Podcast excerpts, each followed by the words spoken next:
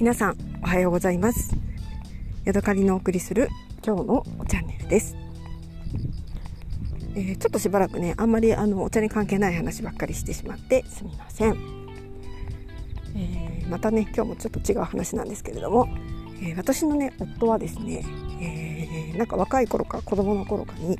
えフレンチトーストを食べ過ぎましてですねあの戻してしまったそうなんですけれどもそれがねトラウマになって 卵がね食べられなくなっちゃったんですね。でなんか特に卵がとろっとしたやつとかなんかあのー、なんだフレンチトースト的なものがどうしてもダメらしくてちょっと笑っちゃうんですけれども。なので私結婚して15年ぐらい経つんですが今までねあのほとんど卵料理っていうものをね作ったことがないんですよ。でたまに自分用になんかちょっと卵焼きというかなんかあのだし巻き卵のレンチンみたいなやつ作ったりとか、えー、ゆで卵を作ったりとか、ね、ほぼ私があの卵を買うのはシフォンケーキを作る時ぐらいでした。ただですね最近なぜか夫が えー、30年越しにですねトラウマを克服したのか卵がねちょっと食べれるようになってきたんですよ。でえー、っとですねなんかお付き合いしだした頃に一緒にすき焼きを食べたことがあって そしてねその時にあの生卵の溶き卵をつけるじゃないですかであれをねなんか美味しそうだからちょっと食べてみようとか言って食べてその後すぐゲロゲロ吐いてたんで その時はあもうやっぱ本当だったんだと思って、えー、思ってたんですがそれから15年以上経ってやっとなんか卵が食べれるようになってきました。で最近ねあの我が家は卵料理がねよく出るようになって夫自ら、えーと、オムレツ的なものを作ってくれたりとかとんぺい焼き作ってくれたりとか、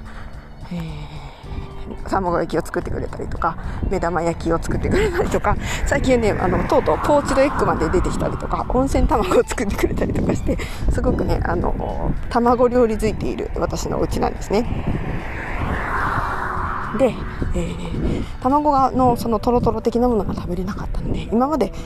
親子丼とか、えー、カツ丼とかっていうのをね作ったことがなかったんですね。でもちろんそ一緒に食べるということもなかったんですけれどもなんか急に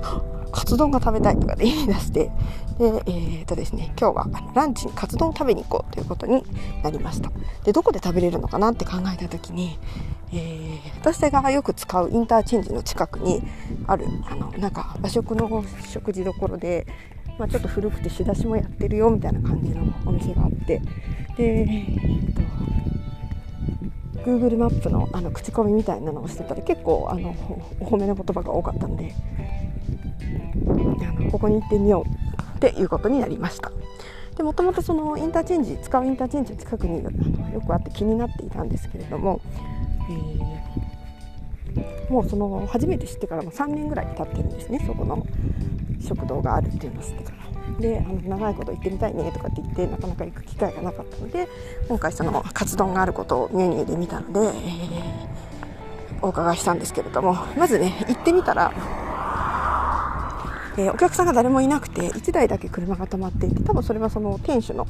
方の車なんだかな。なんかあの軽自動車の、えー、業務用の軽自動車みたいなやつが止まってました。でえっ、ー、とのれんをくぐってドアを開けて入ってまずね私の目に飛び込んできたのは、えー、カウンターの近くに置いてある大量の伝票の山。しかもそれがねダラダラと崩れてるんですね。積み重なってるとかじゃなくて。でちょっとねあの私の中で、えー、ハテナマークが頭の中でいっぱいになってですねなぜこんなに伝票がガサガサなんだ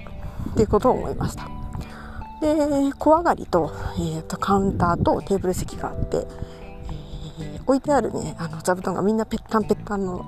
感じで小上がりの畳はなんかもうすごい粉がいっぱい出てきそうな、まあ、古い畳で、えー、テーブルじゃあテーブルに座ろうかなと思ってテーブル見たらなんかのクズみたいな ゴミがねテーブルの上に乗ってたりとかして、えー、なんかこれは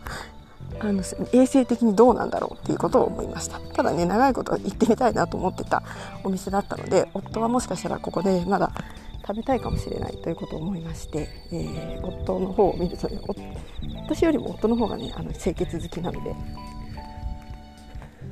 なんかねどうも変な顔をしてるんですね。どうする？って言ってやっぱりやめようかみたいな感じのことをもどもど言いながら。で多分ねお店の人は私たちが入ってきたことに気が付いてないんですね入った時に私「こんにちは」って言ったんですけれども多分何の返事もなかったんで。ただ奥の方にあのなんか誰かがいて手が見えたんですけれども。なんか特に別にいらっしゃいとも何も言われなくて気づいてるのか気づいてないのかよくわかんないんですけど。で私はもうあこれは夫は多分ここで食べるのは嫌なんだろうなと思ってそのまま、外に出て ちょっと夫も一緒に後ろから出てきて「うんこりゃいかん」って言って2人であの店に入って5秒か10秒ぐらいであの出てきてしまって、ねえー、2人で「うんあの匂いがダメだったね。なんかちょっとなんかドブネズミみたいな匂いしたよね」とか言って、うん、って言いながらあのそこの店を残念ながら